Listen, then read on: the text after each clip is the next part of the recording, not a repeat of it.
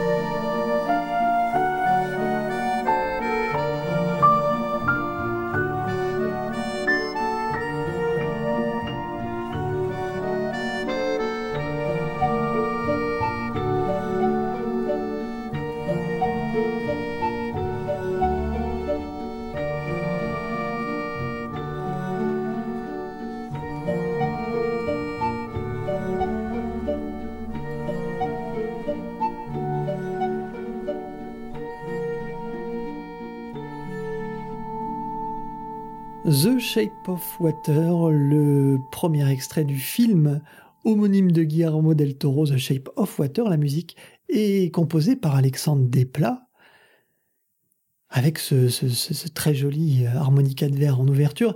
Et je propose de, bah, d'attaquer par notre question habituelle. Qu'avez-vous pensé de ce long métrage? Et on va attaquer par Adrien, parce que moi j'ai vu le film avec Baptiste, donc je sais déjà son avis. Bah moi j'ai beaucoup aimé, j'ai trouvé ça très poétique, très euh, très bien mis en scène en fait, que les décors sont toujours euh, toujours soignés euh, et les, personnages sont assez attachants parce que c'est quand même pas pas souvent qu'on a un, personnage muet en, en tête d'affiche et surtout aussi aussi prégnant en plein écran. Bon il y aura le cinéma muet vous me direz mais bon quand même et, euh, et puis oui, ce, ce, ce, dans la mise en scène, j'inclus aussi la gestion de la musique, c'est-à-dire euh, le fait de, de se servir de ces grands moments de silence, de grands moments où il n'y a pas forcément de dialogue pour, euh, pour laisser la musique s'exprimer et soit, euh, soit raconter une histoire au sens narratif du terme, soit faciliter l'immersion avec euh, un passage euh, d'un aspect beaucoup plus intrigant, beaucoup plus espionnage. On est quand même plongé dans les années 50-60 avec euh, des personnages, euh, que ce soit militaires, d'espions ou quoi, à une intrigue amoureuse, enfin une intrigue politique et une, une, une, une, histoire amoureuse. Et du coup, bah, la musique va faciliter la transition, faciliter l'immersion. Et voilà, j'ai beaucoup aimé ce, ce, ce, ce jeu-là qui est pas si fréquent de nos jours et c'est bien d'avoir un réalisateur euh, qui quand même nous a pendu Labyrinthe de Pan, donc au niveau musique, c'est quand même pas rien. Et, euh, voilà, au niveau, euh, au niveau, au niveau du scénario, c'est pas forcément pour ça que j'y allais. J'y allais surtout pour, pour les décors, pour le côté artistique en fait. Et, voilà, moi j'avais aucune attente à la base et je suis ressorti comblé. Enfin, j'ai rien à demander de plus en fait au film. Baptiste, euh, toi, ton, ton avis? Euh, j'ai trouvé que c'était un, un, bon film, euh, pas loin du très bon. Après, je suis d'accord avec Adrien, le, le, le scénario est un petit peu sans trop de surprises à part quelques scènes un peu marquantes, croustillantes, euh, comme on peut voir chez Del Toro, notamment cette séquence où il mange un chat qui euh, qui sort. Euh, bon, c'est quelque part ça sort de la trame du scénario, mais c'est c'est dans ces à côté. Je trouve que souvent Guillermo del Toro crée des scènes marquantes plus que dans le scénario global qui est souvent pas pas comment dire ultra original euh, sauf effectivement dans le labyrinthe de Pan où il y avait euh, une double lecture du scénario euh, et quelque chose d'assez approfondi. Mais euh, sur les derniers euh, qu'il a fait par exemple Crimson Peak on est aussi un petit peu dans un, un comment dire un conte horrifique enfin là on est moins dans on est plus dans le mélodrame dans le conte plus le mélodrame que dans le conte horrifique mais il y a les, les, les, films de Del Toro, ça brille avant tout par leur esthétique, je pense, et leur univers. Alors, euh, dans la lignée de, de films hollywoodiens classiques, je parlais de, de comment dire, de l'univers de Jack Arnold qui a manifestement beaucoup influencé Guillermo Del Toro, peut-être aussi Roger Corman dans les années 60-70, euh, et puis après dans le sillage de Burton, Genet, euh, Terry Gilliam, Guillermo, de, Guillermo Del Toro euh, se réclame pas mal de, Terry Gilliam. Euh, voilà, donc euh, je trouve que c'était un, film bourré de références aussi. Voilà, moi j'ai été séduit. Après, bon, je comment dire, mais c'est j'ai peut-être un peu le cas de n'importe quel film qui est bon en ce moment. Euh, comme le reste est quand même très médiocre ou très moyen au mieux, quand il y a un bon film, il devient extraordinaire. Non, il est c'est pas un film extraordinaire, mais c'est un bon film. Eh ben moi de mon côté, je suis un peu de votre avis, même totalement. Hein. Je trouve que c'est un bon film, pas un pas, pas le film euh, de, ces dernières années, mais je trouve que oui, c'est un bon film qui nous emmène certainement euh, et de façon très sûre dans son dans son univers. C'est là la patte je trouve et la force de Del Toro c'est qu'il arrive vraiment toujours à créer un univers qui est fort et à, à, vraiment installer une ambiance. C'était déjà le cas sur Crimson Peak c'est le cas sur Hellboy. Euh, après dans le côté euh, inventivité puisque c'est beaucoup ce qui lui a été reproché dans, dans ces derniers temps on a même craint un peu euh, pour, euh, pour lui au niveau de, des récompenses et de l'Oscar, puisque je rappelle que le film a été récompensé par l'Oscar du meilleur film, du meilleur réalisateur, de la meilleure musique, et puis le dernier Oscar, c'est les meilleurs... Euh, décors, je, crois, ou maquillage, quelque chose comme ça. Meilleur décor ou maquillage, voilà, peut-être. Non, décor, parce que maquillage, c'était... Churchill. Ah oui, meilleur décor. Et eh ben voilà, on lui a reproché beaucoup euh, ce, ce, ce, ce problème au niveau de l'inventivité. Moi, ça m'a pas gêné tant que ça. Euh, on a reproché également de se rapprocher euh, parfois de l'univers de, de Jean-Pierre Jeunet. Bah, c'est Jeunet lui-même hein, qui, qui avait relevé, je sais pas si tu avais lu cette lettre là où il, il se plaignait de similitudes avec Amélie Poulain et notamment de la séquence où la, la salle de bain se remplit qui était selon Genet une reprise de Delicatessen et donc euh... ouais puis il y a la danse des pieds sur le lit je crois. Euh, il y a aussi les références au film qui sont un peu les, les mêmes. Mais euh, tout ça me dérange pas. Je trouve que au contraire le film se tient bien. L'univers se tient très bien.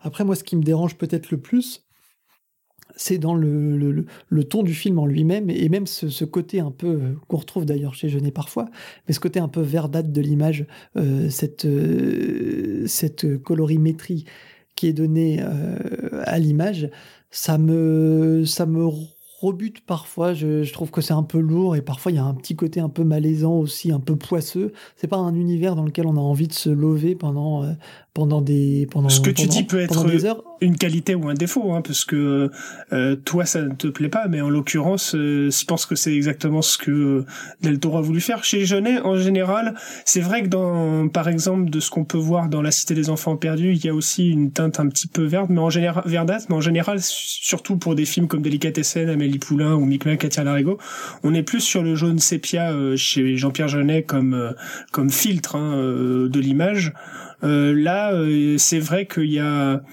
il assombrit le film euh, en comment dire. En, ça me fait, en fait, pour tout dire, la teinte verte, en l'occurrence que tu relèves, me, me rappelle les le, les teintes que Murnau avait mis sur sur son Nosferatu dans les versions teintées donc du film et je pense qu'on est plus dans cette tu vois dans cette inspiration euh, là. Du coup, je trouve que ça donne un petit côté poisseux, hein, mais c'est le but aussi, hein, puisque tout tourne autour de cet homme poisson. Mais il y a un petit côté poisseux du film qui est pas, qui est pas, qui est pas forcément très agréable. Mais après, le film se tient très bien, c'est un bon film. Et puis la musique d'Alexandre Desplat fait beaucoup, alors je vous propose d'écouter tout de suite le deuxième extrait de notre émission du jour. Il s'appelle The Creature et revient bien sûr ben, sur cet homme euh, poisson qui fait un peu bah, tout le sel de cette histoire de The Shape of Water.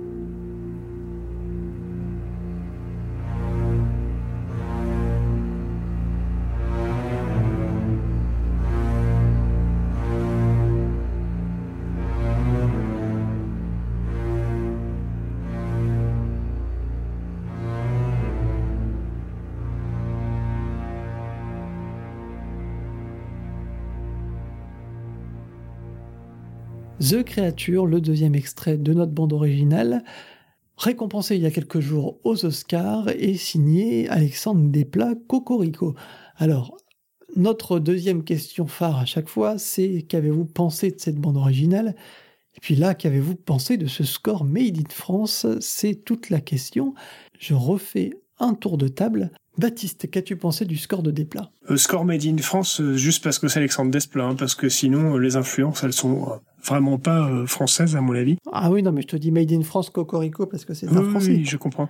Il y, a des influences françaises, mais elles sont pas, sont pas majoritaires. Ouais, enfin lointaines quand même. Hein. Dans ce cas-là, on repart, on repart à la musique classique. Si on parle de musique de film, euh, c'est. Ah bien sûr. Ah oui, non. Euh, en termes de musique de film, rien à voir. Hein. Là, The, The Creature qu'on vient d'entendre, par exemple, on, on, parlait en off du fait que Display utilisait des procédés classiques. le la ligne de basse créée par le, la contrebasse et le violoncelle, donc c'est ça. Hein, euh, euh ouais, ouais, c'est des pupitres euh, à octave, donc c'est-à-dire qu'en fait, chacun dans leur registre, ils vont euh, ils vont jouer la même mélodie en fait et ça va donner une certaine rondeur, une certaine ampleur. Euh, bah tu vois, c'est très, c'est très très courant en fait pour suggérer la, une, espèce de menace qui le gronde. Le début en fait. de Dracula de Wojtek Kilar, euh, on est exactement euh, à quelques notes près sur sur la même utilisation. Donc donc c'est des, je pense. dans, dans le début de Dracula, ce qui dans le début de Dracula, ce qui fait, c'est tu veux dire le tout tout début Oui ou... oui le tout tout début. C'est oui, oui, c'est ça. Ouais. ça. Après, il utilise la carte augmentée un peu plus loin, mais euh, je veux dire, euh, on est dans, dans des utilisations, des, des codifications musicales qui placent plutôt euh, euh dans une influence hollywoodienne très marquée. Alors, euh, tu as dans l'extrait qu'on a eu avant, The Shape of Water, le premier qu'on a entendu en ouverture d'émission, euh, tu as le euh, le machin de verre, le mot, le, le mot m'échappe, tu L'harmonica de verre. L'harmonica de verre dont, dont a parlé euh, Hubert. Et puis tu as surtout le thérémine hein, qui est là pour rappeler euh, euh le côté fantastique ouais. SF des années 50 que euh, qui, qui, qui convoque la science-fiction des années 50, qui convoque évidemment la créature du lac noir et puis ces monstres des, des, des films des années 50. Donc voilà. Et puis ce jeu acoustique surtout, c'est-à-dire on a un balancement en fait entre euh, la gauche et la droite au niveau, au oui, niveau oui, de la stéréo, a, du panoramique et il y a une codification. c'est la spatialisation de la mer, de l'océan. Il y a une codification euh, musicale qui est très intéressante. Donc, globalement, je trouve pour te répondre Hubert que c'est quand même un très bon score. C'est l'un des meilleurs euh, scores de déplat euh, depuis longtemps, à part peut-être euh, euh, Valérian qui était quand même. Mais Valérian, je veux dire, c'est c'est un score qui pour moi était avait beaucoup de prouesses mais était euh, inégal dans sa forme alors qu'au contraire je trouve que euh, la forme de l'eau, c'est euh, très un, homogène. Voilà, un tout très homogène, très cohérent, très bien pensé dans l'ensemble.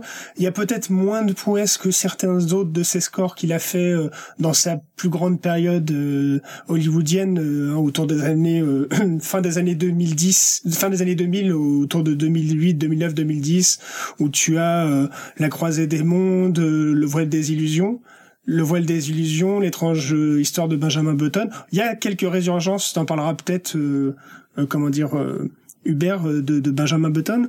Mais oui, là, je retrouve un grand, un grand, quand même un très bon score de, de Desplat, qui, je pense, méritait parmi d'autres, mais méritait quand même d'être récompensé, en tout cas mis en lumière. Adrien.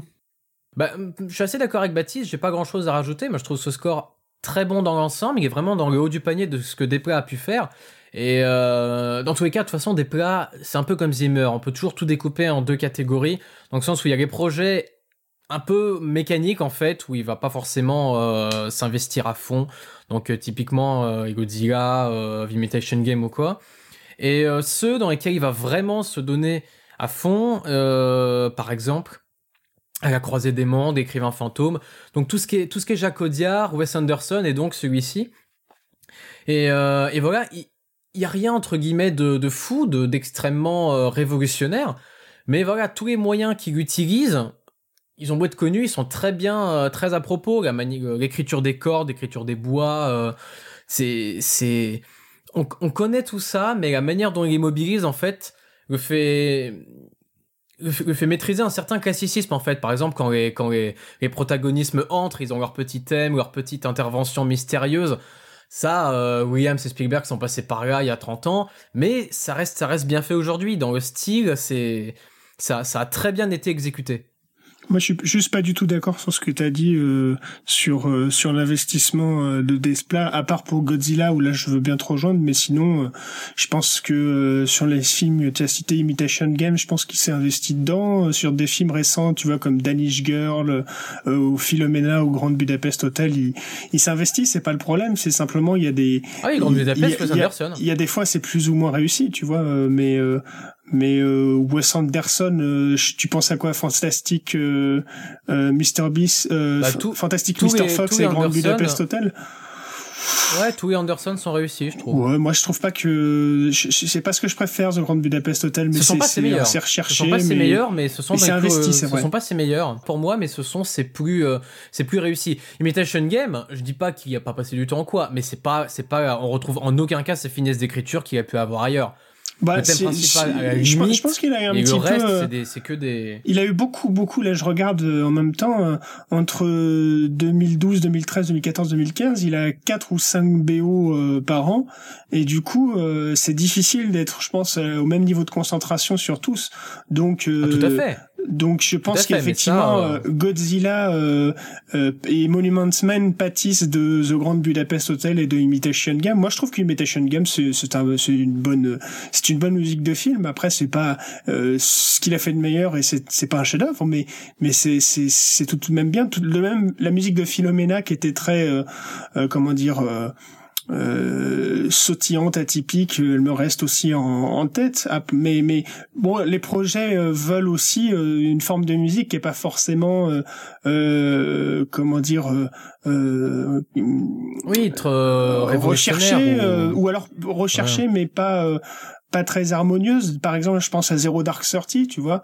Euh, Zero hmm, Dark Thirty, la musique est très importante dans le film parce que euh, chaque rythme de, de, de, synthé ou chaque expérimentation sonore qu'il fait euh, va servir la scène de tension. Après, si tu l'écoutes en dehors du film, Zero Dark Thirty, c'est quand même certainement pas euh, une BO que, qui est plaisante à écouter, mais et voilà, donc, euh, enfin moi, je, de manière générale, j'aime Desplat et moi, je te dis, euh, c'est vrai que Benjamin Button, on en parlait avant, Hubert, euh, si tu si tu veux reparler de Benjamin Button, parce que je crois que tu faisais le lien avec Benjamin Button, alors que toi, par contre, tu me disais, ah, tu disais Adrien que tu faisais plutôt le lien. Alors ça nous avait surpris avec Hubert avec le film de fantôme, The Ghostwriter. The Ghostwriter. Alors, battez-vous un peu sur ce sujet, Hubert. Et... Ah, bah après, Benjamin Button, j'aurais pu tout à fait choisir celle-là, mais il me semblait que j'avais pas encore parlé d'écrivain fantôme, donc. Euh... Non, non, moi je vais juste, bah, je vais juste déjà donner mon avis sur la BO en général. Hein. Je trouve que euh, c'est une bonne BO d'Alexandre Desplat, en effet. Je trouve qu'elle est très efficace, elle est très bien ciselée sur le développement de la thématique euh, et le fait euh, de de, de, cet amour fantasmé qui est déjà présenté dès le début, dès le début dans une, une très belle scène introductive euh, où l'appartement est immergé, je trouve que, que ça musicalement déjà c'est très très très puissant. Et, et là dès le début, dès les premières secondes, on sait que la musique aura un impact important dans ce film. Je trouve que le, développement thématique est intéressant. Il y a aussi le thème d'Elisa qui est très joli. Et puis tout se rejoint ensuite pour fusionner, puisque c'est un peu aussi le but du film, de cette rencontre entre la créature et Elisa, cette jeune fille muette qui fantasme l'amour et qui finit à la fin par le, par le, par le toucher des doigts, enfin par le vraiment le concrétiser. Donc tout ça, c'est très bien fait. Moi, c'est un score que je trouve très plaisant. C'est vrai que dans les scores nommés cette année, c'était euh, peut-être euh, le plus le plus le plus remarquable puisque euh, moi je suis assez déçu que certains compositeurs ne s'y retrouvent pas dans, dans, les Oscars encore comme chaque année on en oublie des pour moi qui sont évidents Giacchino n'y était pas Daniel Pemberton n'y était pas non plus et à côté de ça on nous met des scores un peu plus mineurs donc bon, notamment en tout cas, certains certains compositeurs qui ont quand même pas beaucoup de talent, comme un, vieux monsieur là, je sais pas ce qu'il fait encore euh, aux Oscars. le vieux le vieux Williams. non mais mais bon, en tout cas, c'était euh, parmi les nommés, je trouve qu'il a pas volé son Oscar. C'est juste que j'aurais bien ah voulu voir d'autres concurrents euh, plus plus sérieux en, face. Mais The Shape of Water, je trouve que ce qui est aussi intéressant dans cette bande originale, c'est aussi euh, tout ce qu'elle convoque, et vous en avez parlé avant. Moi, je trouve qu'il y a un côté très Barry dans les scènes d'espionnage euh, qui fait penser vraiment beaucoup à la touche de, de, John Barry. Et puis, il y a aussi tout un, tout, tout un héritage et tout un travail au niveau de la, la thématique de l'eau. Et là, euh, bien sûr, il y a l'harmonica de verre, il y a aussi toute une partie à la harpe, il y a euh, toute une instrumentation qui, qui rappelle ce, ce, cet élément. Et je trouve que Desplat le, le manie avec beaucoup d'intelligence et beaucoup, euh, beaucoup, de, beaucoup de finesse. Après, par exemple, pour comparer à un score qui est sorti il y a quelques mois maintenant, un peu plus d'un an, un an et demi, euh, l'Odyssée de, pour le film de Jérôme Salle, je trouve que le travail sur l'eau dans l'Odyssée est plus original que ce qu'il fait pour The Shape of, Water. Alors c'est peut-être un peu moins efficace, quoique c'est même pas certain. En tout cas, le film ne le porte pas autant, mais euh, mais le travail de l'eau est plus plus plus plus atypique et, voilà, mais après, c'est vraiment juste une observation. C'est une bonne BO, c'est un bon déplat. Ça vaut pas le meilleur déplat qui reste pour moi. Benjamin Button, il n'y a pas de doute là-dessus, mais, euh, mais c'est un très bon cru. Donc, euh, bah, je, suis d'accord avec toi pour Benjamin Button sur le euh, sur les déjà. Enfin, ce que je voudrais dire, c'est que au niveau de la musique symphonique pure, parce qu'on est quand même dans la voilà, Desplat est un un compositeur qui est euh, très original euh, dans, dans, on va en reparler peut-être dans, enfin qui est original dans la manière d'utiliser notamment son instrumentation, mais euh, c'est un compositeur qui euh, qui se place dans une tradition symphonique très très évidente de, de, de, de comment dire de la musique en général et de la musique de film en particulier euh, et notamment euh, aussi dans celle du minimalisme, dans beaucoup euh, beaucoup des, des musiques qu'il a fait dans la deuxième partie des années 2000. Euh, et ici, je trouve que elle est bienvenue la part de minimalisme qu'il y a dans dans dans cette musique, à savoir la part de musique sérielle, à savoir cette ces, ces motifs, ces ostinatos, cette musique cyclique qui se répète et qui s'agrémente de, de beaucoup d'autres choses, même si le, score de la forme de l'eau ne se limite pas à ça. Et j'entendais une, une interview de, de Desplat, de, je sais pas si je me rappelle plus si on dit Desplat ou Desplat d'ailleurs, j'ai un trou.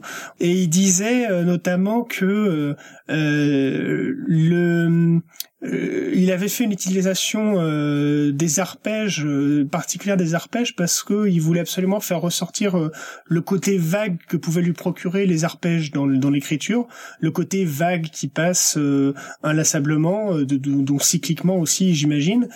Mais et c'est comme ça qu'il a travaillé cette présence de l'eau. Après, moi, je trouve que dans le fond, c'est pas ce qui est le plus brillant, euh, même s'il y a une grande cohérence et entre les images et entre la musique, mais même dans la, et entre les images et la musique, mais aussi dans la composition musicale, il y a une très grande cohérence. Cette présence de l'eau, on la ressent, on la ressent tout au long du film. Et puis dans le dans le film, je veux dire, euh, euh, même quand on n'est pas sous l'eau, on est dans une salle de bain avec un, ou alors on a des, séquences où il pleut. Il y a une grande connexion qui se passe beaucoup par le son et beaucoup par l'image entre la pluie, l'eau de du port, l'eau de l'océan, etc. Enfin, tout ce que vous voulez.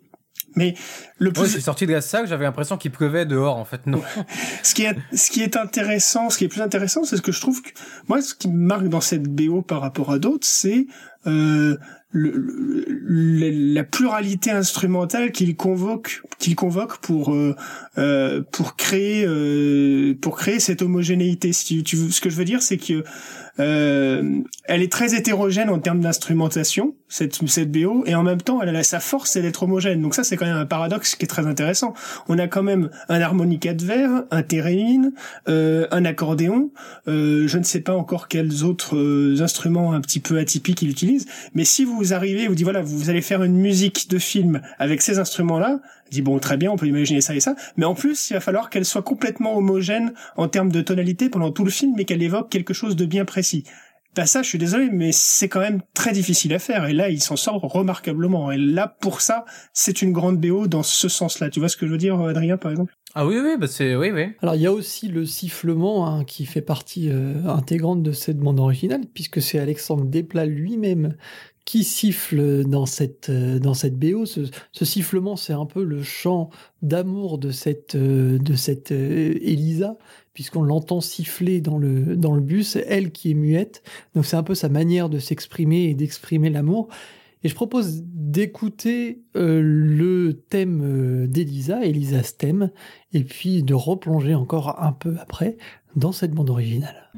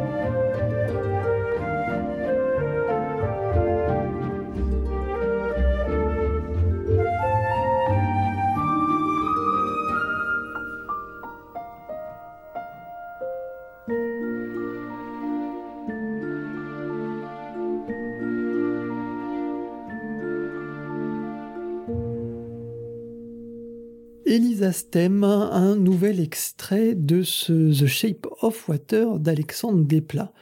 Alors j'en parlais euh, en antenne, je trouve que plus le temps passe et plus Desplat affirme vraiment sa patte. Ce début d'Elisa Stem, on retrouve euh, également dans Benjamin Button, qui moi est vraiment ma BO référence chez Desplat, mais aussi dans beaucoup d'autres BO, et je trouve que plus le temps passe, plus, euh, plus la patte s'affirme. J'avais moi du mal il y a encore euh, quelques années à définir ce que c'était l'univers des plats.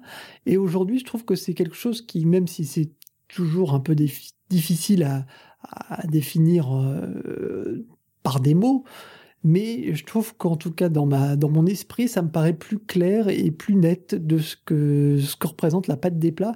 Et ça, c'est quelque chose d'important, je trouve, pour un compositeur, c'est de réussir à affirmer une patte et c'est ce qui fait la, ce qui fait qu'on devient, à mes yeux, un, un grand compositeur entre guillemets. Donc, euh, donc voilà, je sais pas ce que vous en pensez vous. Bah, bah ça dépend, mais disons qu'il faut avoir, euh, enfin avoir développé une patte, c'est pas forcément euh, la, enfin être reconnaissable. J'imagine que pour le grand public c'est forcément important. Après, euh, développer une patte n'est pas forcément quelque chose qui qui doit euh, pour les musiciens, pour les compositeurs de musique de film, je parle.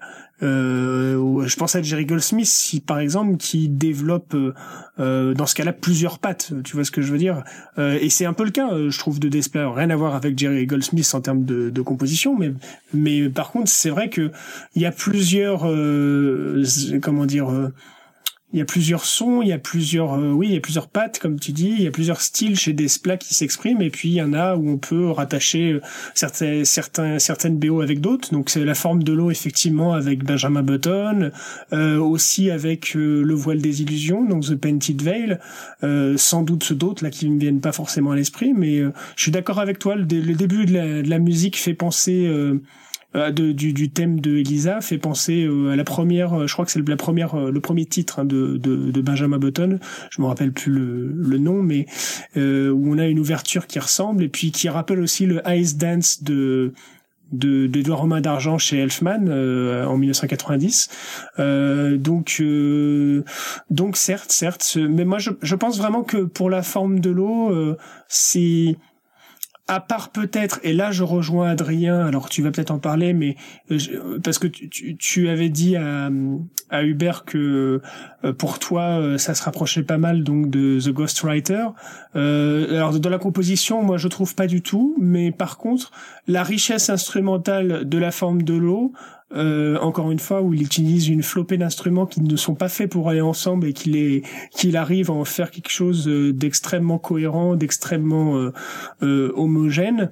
Euh, L'autre exemple chez Desplat qui me vient à l'esprit, c'est euh, The Ghostwriter, où là pour le coup il va chercher aussi tout un tas de d'instruments bizarres, exotiques et qui et, et, dont il arrive à en tirer le meilleur pour faire une symphonie entre guillemets très euh, très cohérente. Donc peut-être c'est là-dedans euh, que c'est dans cette voie-là. Oui, tout à fait. C'est euh, ouais, c'est dans la richesse timbrique et surtout percussive en fait que que Desplat avait marqué pour The Ghostwriter et qu'on retrouve ici, c'est-à-dire que euh, dans The Ghostwriter, il va exploiter des percussions qui vont être beaucoup plus boisées en fait. Pour ça va être que côté côté business un petit peu, côté investigation, etc. Donc marimba, vibraphone, enfin des textures au, aux cordes, des woodblocks, etc. Alors que là, on va être sur des percussions qui vont être beaucoup plus euh, à la fois pétillantes, donc plus candides, un peu plus, euh, un peu plus euh, enclin à, la féerie. Donc, bah, typiquement le glockenspiel, le celesta, le vibraphone, encore une fois, etc. La harpe, bien sûr. Et, et d'autres percussions ou instruments plus, plus divers, hein, thérémine qui se classe pas vraiment, bah, qui vont tout simplement participer à cette à cette, euh, à cette image, en fait, à cette, euh, ce, ce, tableau qui est dressé de la mer, ou du moins de l'eau. Et, euh, et ce sifflement, pareil, il se, il se, au niveau du mixage, il se mêle très très bien au thérémine et à l'harmonica de verre, en fait. Ils sont à la même, ils sont pile à la même octave. Et leur très légère vibration, en fait, évoque l'ondulement de l'eau et des vagues. Parce que le sifflement n'est pas droit, mais il est très légèrement un peu comme le thérémine. Euh, et, c'est cette recherche timbrique, en fait, qui peut être percussive, mais qui n'est pas seulement percussive, sinon ce serait se, ce serait se limiter tous les moyens euh, qu'il a à sa disposition. Donc cette richesse timbrique, en fait, qui, qui pour moi est vraiment marquante dans cette, euh, dans cette, dans cette BO, et c'est surtout au service, en fait, de... De, de, de, ces registres qui va caler, c'est-à-dire que lorsqu'on entend le thème en fait d'Elisa, qui est très très très doux en fait avec cette harmonica, bah, on est enfin apaisé par opposition à tous les, toutes les musiques un petit peu plus, pas angoissantes, mais un petit peu plus tendues, euh, lorsqu'on a l'espionnage, lorsqu'on suit euh, euh, notre général et compagnie. Et voilà, ces, moments-là sont des vraies respirations, des vraies pauses et des moments de féerie, donc c'est là où il peut vraiment s'exprimer. Eh bien, je propose, pendant que tu en parles, Adrien, de se pencher un peu sur cet aspect de cette bande originale qui n'est pas qui fractionnée, vous l'aurez compris, elle est quand même assez homogène, mais il y a tout de même euh, certains aspects qui diffèrent et il y a ce côté espionnage du coup qui est très marqué dans le film et qui se rapproche euh, d'une certaine tradition du score d'espionnage. Je propose d'écouter euh, That Isn't Good et d'y revenir ensuite.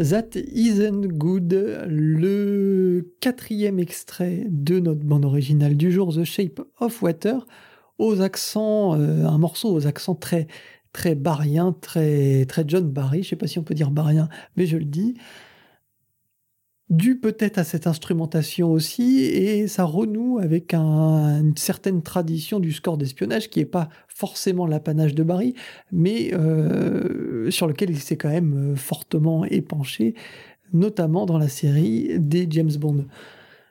Euh, Baptiste, tu reviendras dessus un peu plus tard, puisque toi, dans tes recommandations, tu veux nous parler de John Barry et, d'un score où l'eau est très, très présente. Euh, mais je ne sais pas trop à quoi est dû ce, côté espionnage. Quel est le son de l'espionnage? C'est aussi intéressant. On fait le son de l'eau, mais pourquoi pas le son de l'espionnage? Et je ne sais pas à, quoi est dû. C'est peut-être cette, cette latence en tout début de morceau. C'est pas une c'est pas une mauvaise idée de le rappeler de rapprocher euh, de John Barry parce que John Barry a fait quelques autres films d'espionnage euh, qui ont marqué euh, en dehors de, de, des James Bond, euh, par exemple euh, The, Hip, The File, qui est un film de 65 de Sidney G. Fury avec Michael Caine. et puis il y en a quelques Excellent autres. Score. Excellent score, absolument. Et il y en a quelques autres qui qui me reviennent pas en tête là, mais c'est c'est comment dire c'est c'est un je pense que c'est il a donné le là sur euh, une manière de de de de créer un rythme et un son de l'espionnage à l'anglaise si tu veux euh, qu'on retrouve dans les séries aussi je pense à Chapeau melon et bottes de cuir on retrouve ou à The Saint ou à euh, comment ça s'appelle ah, surtout euh, euh amicalement vôtre avec Roger Roger Moore euh, donc voilà, et après, euh, s'il y a un Dont il a d'ailleurs composé le générique, hein, euh, amicalement vôtre. Oui, oui, absolument. Euh, pour ça que je, je le disais. Euh... Mais, pas le, mais, pas, mais pas le score, juste le générique. En gros, le seul, le seul, truc qu'on a retenu des années, des décennies après, quoi. Des, des, des, bah non, la série était, était, était, très bonne, elle a eu beaucoup de succès. Hein, non, je veux dire au niveau musique. Comment, qu'est-ce que tu veux dire alors? Non, ce que je veux dire, c'est que John Berry a composé la seule musique dont on se souvient encore d'amicalement vôtre. Alors le score en lui-même, on... Oui, mais c'est souvent le cas. Dans les séries, tu te souviens souvent du générique. Si tu demandes aux gens Game of Thrones ce dont ils se souviennent, ils vont te citer le générique quand même en grande majorité. Ouais, alors que, alors que lui, il est censé faire un vrai score en fait. mais, euh, mais comment dire euh, si Desplace limite pas à Barry hein, au niveau de l'espionnage parce qu'il y a par exemple il y a un morceau qui, qui s'appelle Spy Meeting qui est la sixième euh, euh, le sixième track de The Shape of Water, où là, euh, pareil, euh, on a un morceau d'espionnage marqué qui peut, le, pareil, dans l'histoire de d'Hollywood, on peut, on pourrait tisser des liens avec un certain nombre de, de compositeurs, mais mine de rien, le spy meeting, moi quand je l'entends, il me rappelle un peu ce que Williams fait, euh, par exemple, dans euh, Arrête-moi si tu peux, ou dans des moments de filature avec euh, entre Tom Hanks et Leonardo DiCaprio. Filature un petit peu ironique, on voit. C'est il y a une, une manière de faire de la. Il y a un petit côté humoristique. Voilà, c'est une manière de faire de la musique, de rendre, de de, de marquer un, un moment de tension et en même temps avec un, un doigt de légèreté, quoi. Donc euh, il est même là. Ah, c'est une autre qualité du score, c'est que je pense que dans il y a de multiples influences pour le score, tout comme il y a de multiples influences pour le film, et elles sont pas lourdingues, elles sont pas lourdement appuyées. Euh, euh, c'est, il, se dégage une véritable identité du score pour cette raison-là. C'est parce que s'il y a plusieurs influences, elles, elles, en, elles n'emportent pas le film avec avec elles. Euh, Desplat arrive à, à faire une une très belle, euh, un très beau mélange de tout ça, et tout en en faisant ressortir euh, sa sa, sa patte son style euh, avant tout, quoi. Mais c'est non, c'est un c'est un beau tourbillon eh ben, musical. je propose, si tu le veux, Baptiste, d'aborder justement le dernier extrait de Shape of Water et une dernière teinte, moi je trouve, à ce score. C'est une teinte qui est rapidement explorée, hein, vraiment brièvement, qu'on voit juste à la fin du film. Le morceau s'appelle Rainy Day et vers la fin de ce morceau, il y a quelque chose un peu d'héroïque, des teintes presque super-héroïques. Vous me direz ce que vous en pensez, et puis on reviendra peut-être sur ce passage du film qui est euh, aussi assez marquant.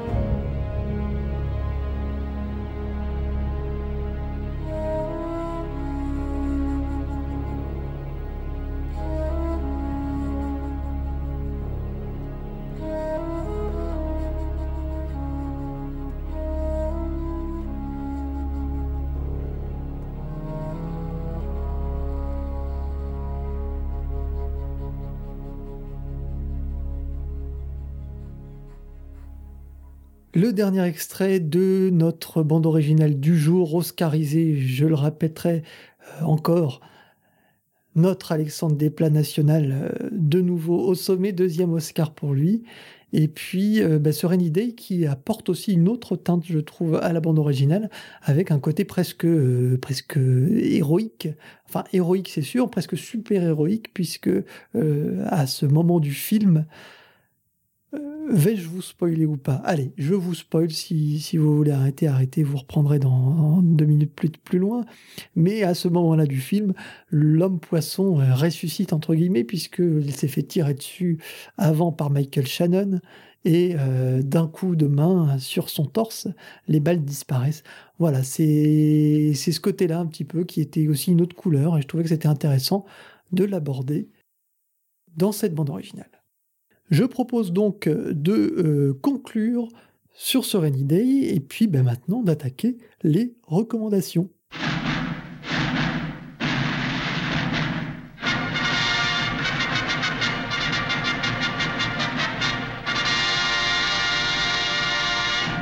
Les recommandations, elles tournent aujourd'hui bien sûr autour un peu euh, de l'eau, un peu autour d'Alexandre Desplat aussi, et euh, sur la thématique de l'eau, eh bien, le plus proche peut-être et le plus à même de, commencer, c'est peut-être Baptiste, puisque lui voulait euh, nous euh, parler de Thunderball et de John Barry.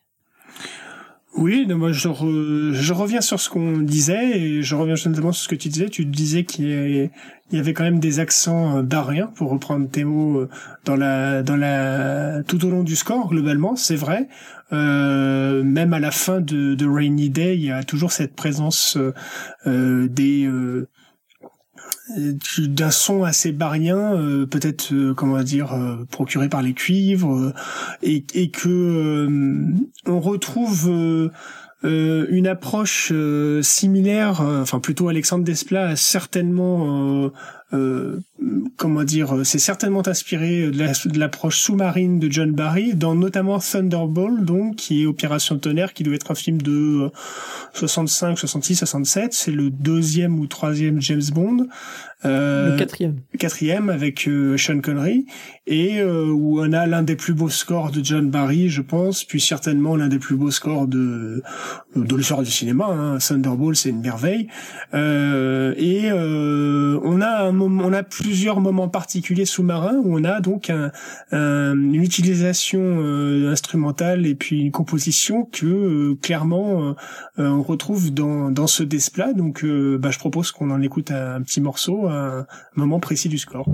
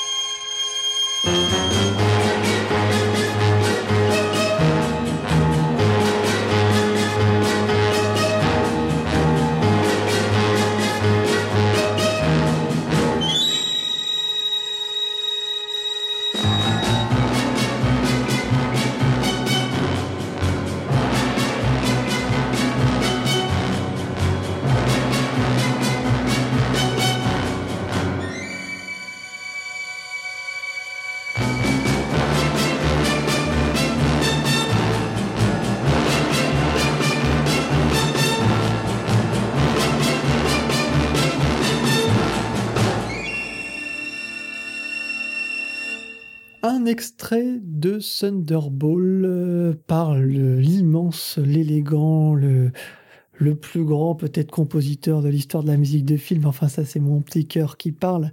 Mais euh, John Barry, l'immense John Barry, avec euh, un morceau euh, très très long qui s'étire puisqu'il dure 10 minutes 16 et qu'il est extrait de l'album Thunderball. mais on retrouve plusieurs titres en fait condensés en un.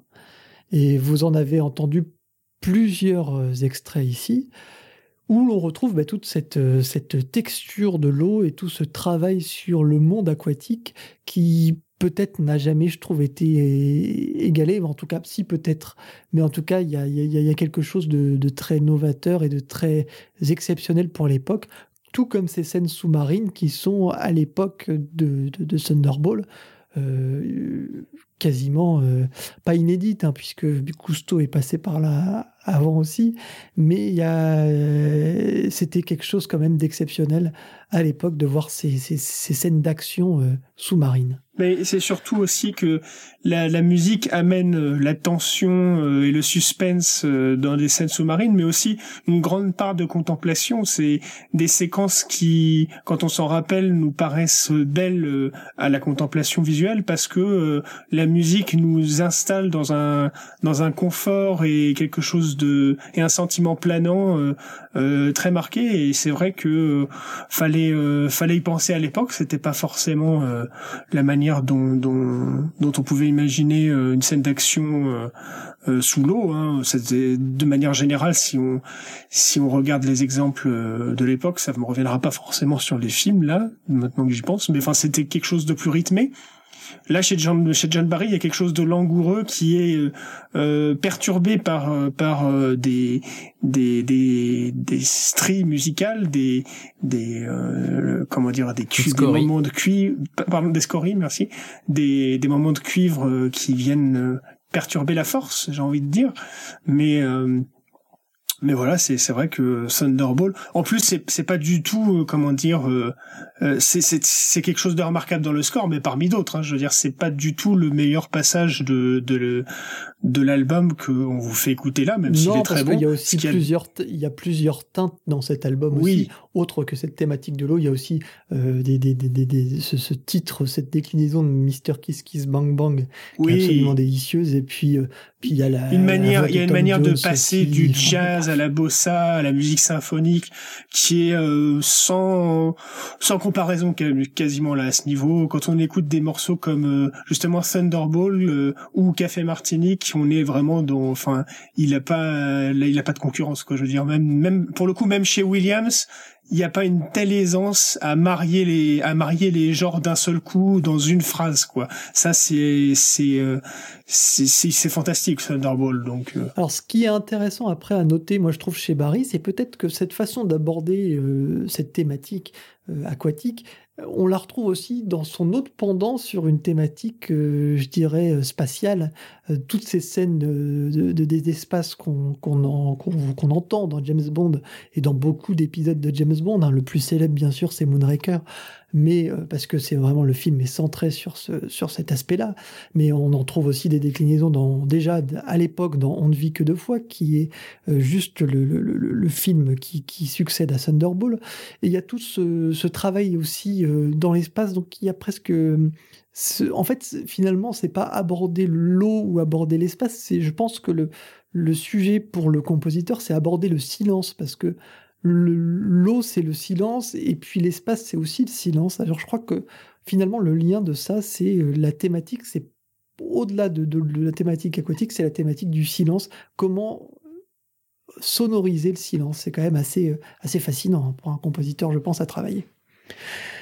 Autre, euh, justement, déclinaison, c'est celle de Thomas Newman pour, euh, pour Finding Dory. Alors moi, c'est un extrait que j'aime beaucoup de Finding Dory qui s'appelle Shells. J'aurais pu mettre bien sûr le, son, le précédent film euh, de, de, cette, de, cette, euh, de cette franchise Le Monde de Nemo, mais, mais ce morceau-là, je le trouve presque plus développé. Et je trouve que Thomas Newman, c'est peut-être un des compositeurs qui a récemment réussi le mieux à justement figurer cette, euh, cette, cette thématique-là. Donc je vous propose d'écouter Shells par Thomas Newman.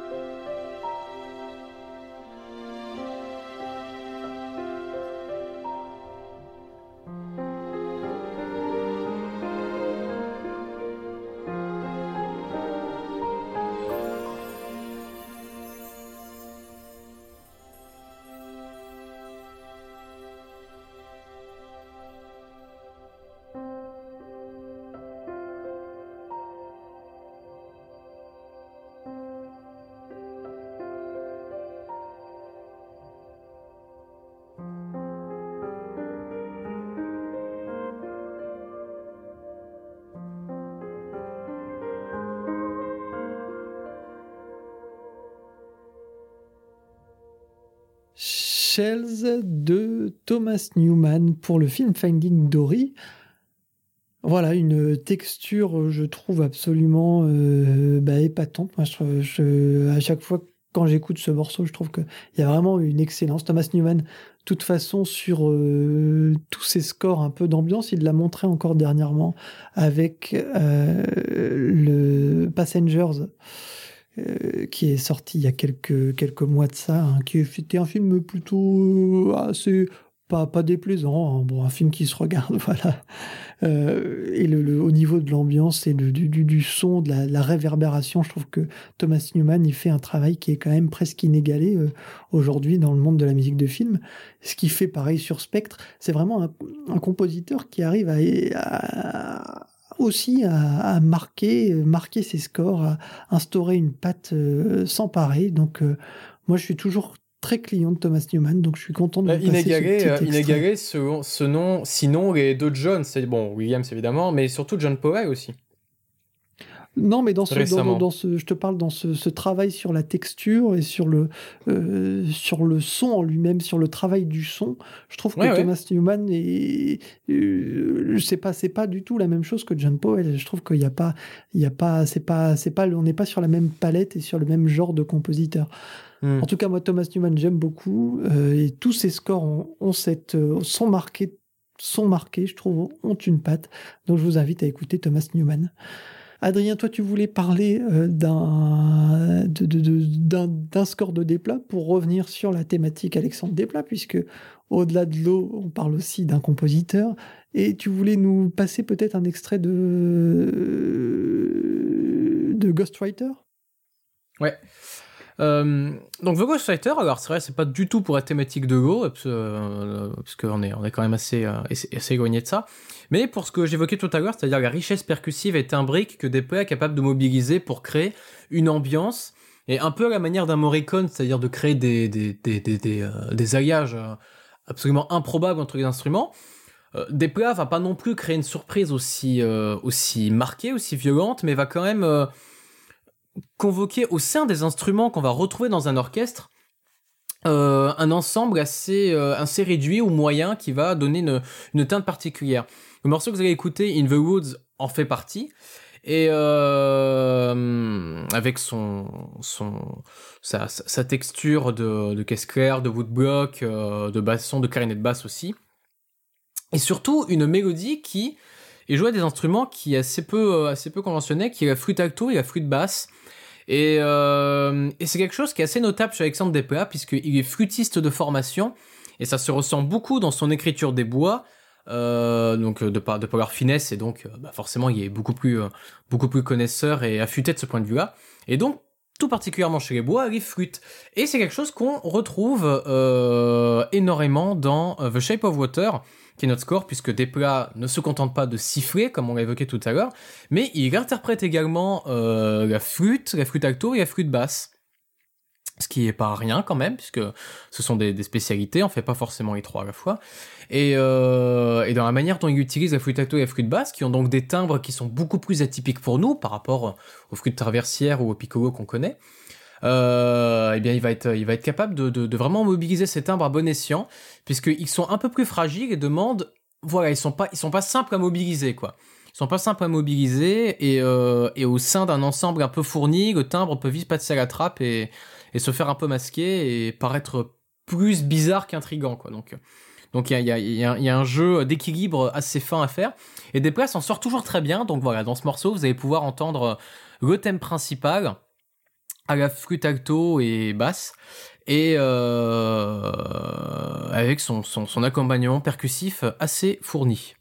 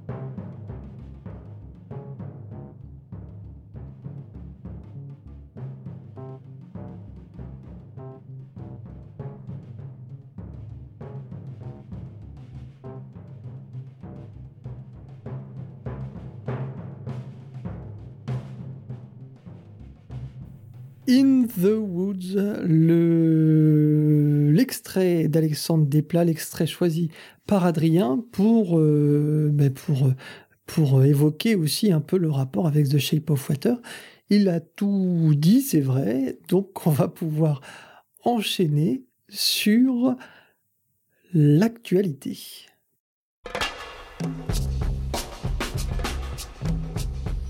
L'actualité aujourd'hui bah, tournera forcément autour des Oscars, puisque c'était le grand sujet de discussion de tous les cinéphiles ces dernières euh, semaines, ces dernières journées.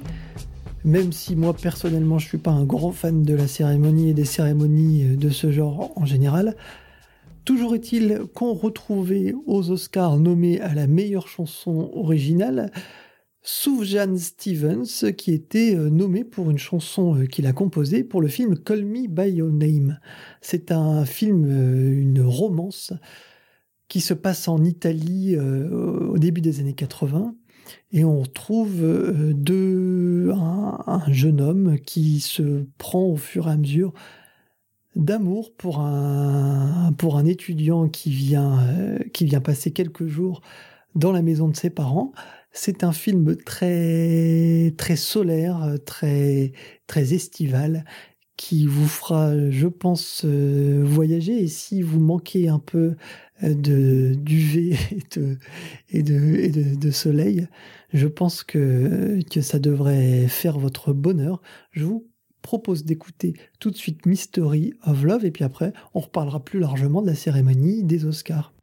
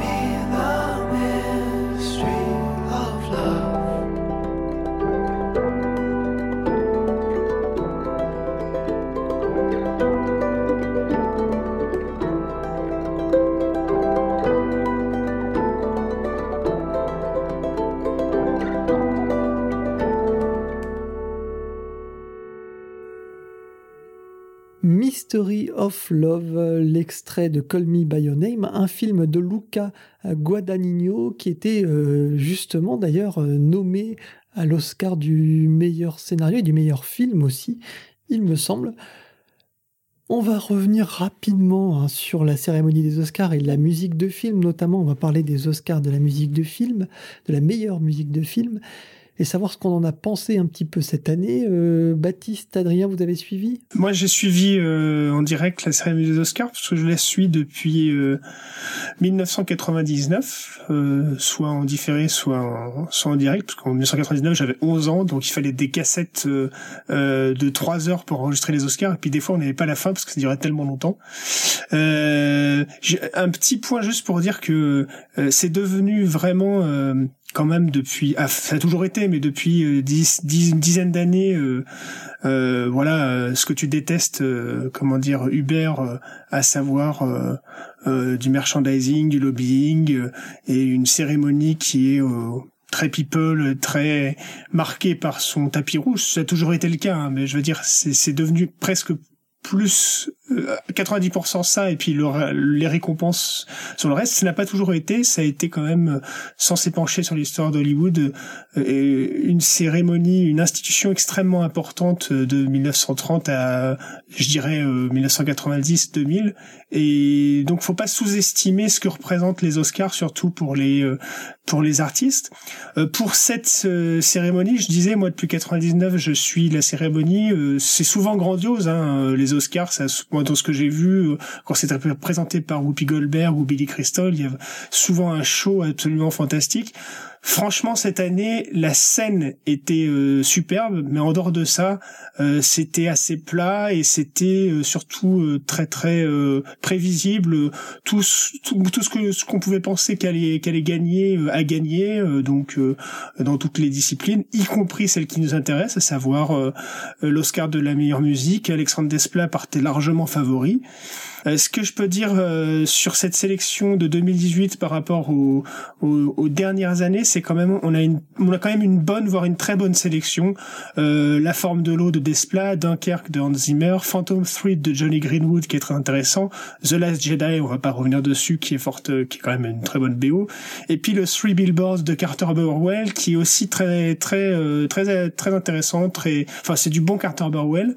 quand on regarde les sélections précédentes où il y en avait où il y avait une musique ou deux musiques qui se dégageaient euh, difficilement d'une grande médiocrité, je trouve que la sélection 2018 est quand même une bonne cuvée et ça fait plaisir. On peut quand même reprocher que euh, la sélection en elle-même, moi c'est toujours ce qui m'énerve, c'est que finalement on retrouvera jamais des films, euh, ce sera toujours des films qui ont soi-disant un intérêt cinématographiques importants, en tout cas qui, qui, sont, qui sont moussés par le, par le système, par la presse et, par, euh, par toute cette intelligentsia, entre guillemets.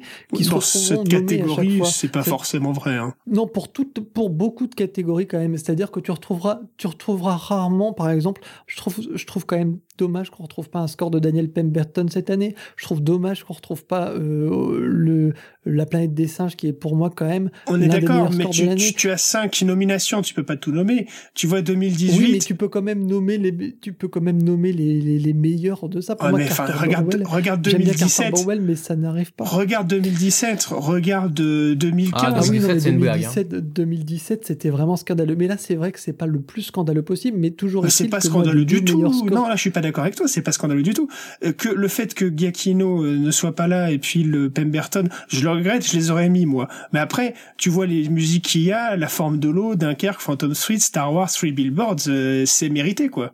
Chaque année, les meilleurs scores pour moi ne sont jamais nommés. C'est-à-dire que l'année d'avant, enfin parce que moi j'ai toujours un peu un, décalage par rapport aux sorties françaises, mais quand tu penses que le, le la bande originale d'Abel Korzeniowski pour Nocturnal Animals est pas nommée, hmm. que la bande originale de Giacchino est pas nommé, que la bande originale de Pemberton n'est pas nommée, que la bande originale de Fernando Velasquez n'était pas nommée, que, enfin, ça fait quand même beaucoup, beaucoup, beaucoup. Moi, je trouve à chaque fois. Tu as 5 places. Tu peux pas en mettre 10. Non, mais par contre, là où je rejoins Hubert, c'est effectivement que même pour la catégorie de musique de film, euh, il y a quand même un, le destin, en fait, du parcours, euh, de la musique de film euh, dans les cérémonies de récompense et aussi intrinsèquement lié à du film. La distribution de quelques minutes après minuit était un peu curieuse. La distribution du Bon Gros Géant de Spielberg était pas très très bonne et c'est pour ça que Bougre qui était pour moi la BO de l'année l'an dernier, loin devant toutes les autres, encore plus que mm. pourrait être euh, celle de Star Wars 8 cette année, ce qui peut être plus contestable, n'a même pas été nommé une seule fois. C'est du bon gros géant. Pourtant, c'est un des meilleurs scores depuis 10 ans, quoi. Et c'est parce que c'est un film que très peu ont vu. C'est que c'est ça moi ce que je ce que je reproche et c'est comme les Césars c'est-à-dire que c'est du copinage quand tu vois là que euh, parce qu'on va parler non, là, on, là, tu peut, on, peut, aborder on peut aborder brièvement les Césars la façon dont fonctionnent aujourd'hui les Césars, c'est-à-dire que ce sont les artistes et les, euh, les gens du milieu du cinéma qui votent pour les copains. Et ça se passe toujours comme ça. Les Oscars, c'est un peu différent, mais en tout cas, c'est très différent. encore plus. Les Césars, c'est encore plus flagrant. Mais quand on voit qu'un film comme 120 euh, battements par minute et la musique est peut-être très bien dans le film d'Arnaud Robotini, je remets rien en question, mais globalement, quand on voit les cinq nommés cette année pour les Césars, excusez-moi, mais il y a des compositeurs français qui doivent honnêtement mordre encore leur oreiller cette nuit, quoi. Il y a vraiment. Pour les euh, Césars, je dis pas, mais les Césars, c'est français, ça a toujours été comme ça. Le Festival de Cannes, c'est sensiblement pareil, c'est un élite, et les Césars, c'est à la base, c'est une copie des Oscars qui est devenue élitiste. Et, cette année, le fait qu'ils, j'ai pas regardé la cérémonie parce que bon, mais cette année, le fait qu'ils qu'ils aient euh, fait un prix du public, tu vois, ça devient grotesque presque. Pour si tu fais un prix du public, ça veut dire que toi tu es, tu te rends compte de ce que ça veut dire, c'est-à-dire à quel point tu es élitiste. Puis le fait qu'il y ait même pas, Display était nommé euh, pour, euh... non, remarque c'était pas un film français, donc enfin en général ils sont nommés, donc euh, ça dépend, mais mais The Shape of Water, il pouvait peut-être pas, être nommé. C'est c'est c'est-à-dire que c'est les mecs qui votent entre eux et ils votent, ils ont même pas vu les films des autres, mais si le copain a joué dans tel film, ils vont voter pour le copain, ils vont pas voter pour les films qu'ils ont vus, donc il y a aucune objectivité. Les Oscars, les les Oscars, c'est pas entièrement comme ça. C'est une partie comme ça, mais c'est pas entièrement comme ça. Les Oscars, tu as le département des, des votants pour nommer euh, les musiques de films. Ce sont les compositeurs qui sont affiliés, euh, comment dire, donc l'ensemble des, des compositeurs euh, qui, qui qui sont inscrits. Euh, euh, alors je sais plus si c'est au, au comment dire au syndicat des compositeurs ou carrément à la à la à l'académie des Oscars, mais c'est c'est énorme. Et ensuite une fois que les nommés sont faits, tu as les 7000 votants de l'Académie des Oscars. 7000, c'est quand même énorme, qui distingue la musique qui doit être récompensée parmi les nommés. Euh, moi, je suis pas d'accord sur ce que tu disais précédemment.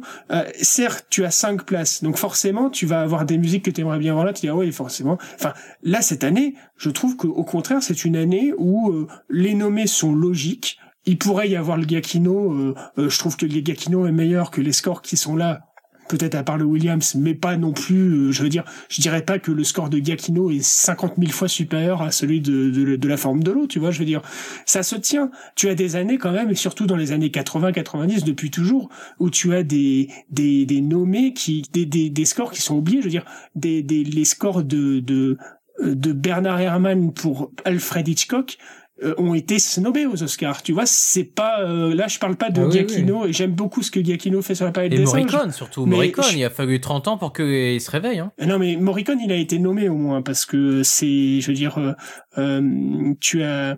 Non mais je veux dire à son époque, à son époque, il était peu nommé. Hein. Vertigo, donc musique de Bernard Herrmann, n'a pas été nommé aux Oscars. Est-ce que tu vois la dimension entre Vertigo et puis n'importe quoi que tu viens de me citer comme musique? Donc voilà, on est, c'est clair. Donc cette année, c'est relativement logique, tu vois. Oui, oui, non, mais cette année peut-être est plus logique, mais ça me pose toujours un petit peu problème toutes ces toutes ces cérémonies, donc j'y suis pas forcément très attaché.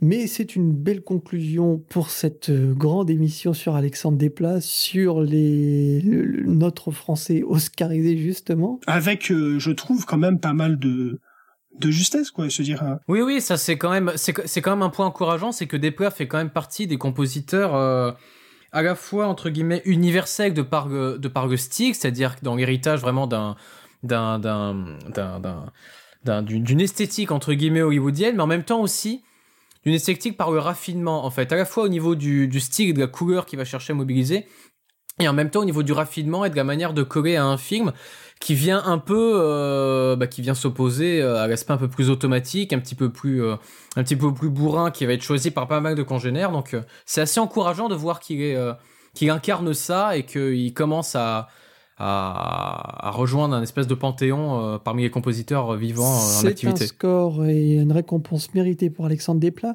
Baptiste, c'est toi qui vas conclure cette émission, enfin conclure en tout cas, tu vas lancer le morceau qui conclura l'émission puisque c'est un morceau euh, hors, euh, hors film. Hein. C'est une musique, euh, c'est pas une musique qui a été composée pour le film, mais qui a été sélectionnée par Del Toro et que toi, forcément, grand amateur de l'âge d'or d'Hollywood, tu, tu, tu, connais sur le bout des ongles. oui, dans le film de Del Toro, on a un certain nombre de musiques préexistantes qui sont employées. Euh, d'ailleurs, par exemple, dans celle-ci, il y a euh, la javanaise, la version la javanaise de Madeleine Perrou que moi j'affectionne beaucoup. Euh, enfin depuis longtemps, ah. je crois que depuis qu'il est sorti dans les années 2000.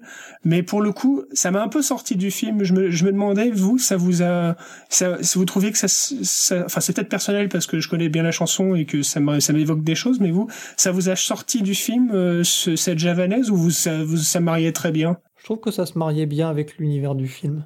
Alors moi, je trouvais que ça se mariait bien parce que le fait que ce soit une que ce soit une femme qui chante avec euh, une, une danse qui est très euh, qui est très euh, très poétique face à la poésie à la Gainsbourg. Par contre, en fait, j'apprécie pas du tout la variation en fait, mais je, reste attaché à celle de Gainsbourg, mais je préfère la variation euh, jazz de, de Madeleine Pérou que que celle de Gainsbourg, mais euh, qui est bien aussi. Hein, mais euh, évidemment, c'est l'original.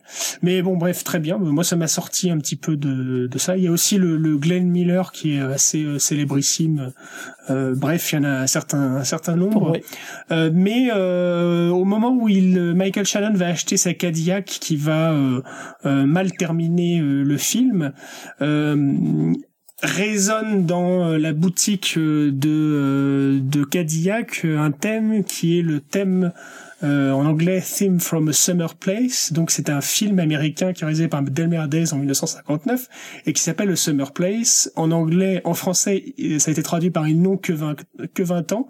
C'est un film avec Troy Donahue qui est un acteur euh, qui est assez médiocre mais beau gosse des années 50, euh, beaucoup utilisé dans des films, euh, des mélodrames ou des mélodrames qui visaient un peu les, les jeunes adolescents ou les vingtenaires. Et Delmer Daves qui a fait des films, comment dire assez diversifié, euh, euh, parfois remarquable en termes de direction artistique, peu importe. Euh, la musique est de Max Steiner, euh, compositeur dont on a évidemment beaucoup parlé euh, au fur et à mesure de nos mélodies en sous-sol et de nos rétropolis. Euh, et en fait, ce qui m'intéresse, alors je vais pas parler, je ne parle pas de, de, spécialement de la musique du film, qui est une grande musique du film, mais ce, ce rappel de ce thème euh, m'a rappelé un autre euh, un autre réalisateur qui est habitué du, du monde de, l'univers fantastique qui est Tim Burton.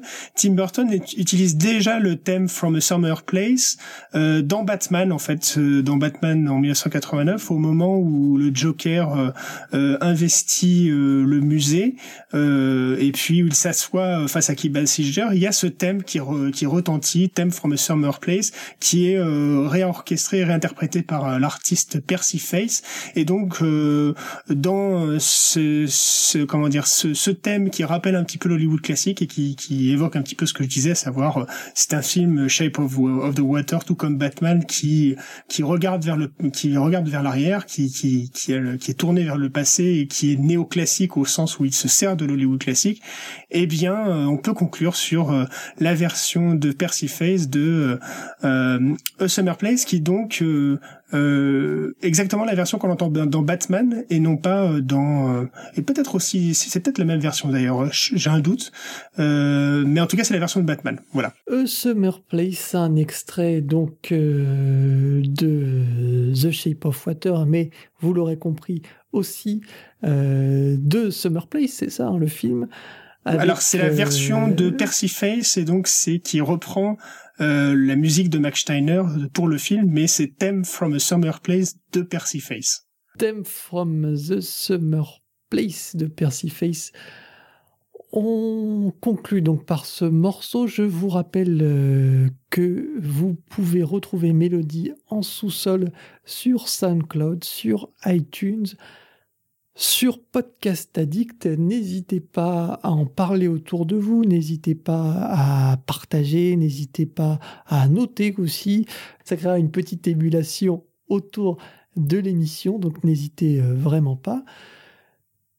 Je rappelle que euh, Adrien est toujours euh, à retrouver sur sa chaîne YouTube BO, où il a attaqué il n'y a pas longtemps Coraline. Donc, euh, si vous vous intéressez au score de Bruno Coulet, vous pouvez. Euh, c'est Bruno Coulet, hein, je, Tout à fait. Euh, je vais attaquer très, très, très gentiment, évidemment. Hein. c'est une analyse.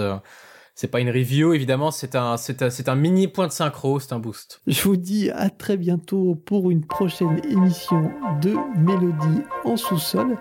D'ici là, portez-vous bien. Ciao, ciao.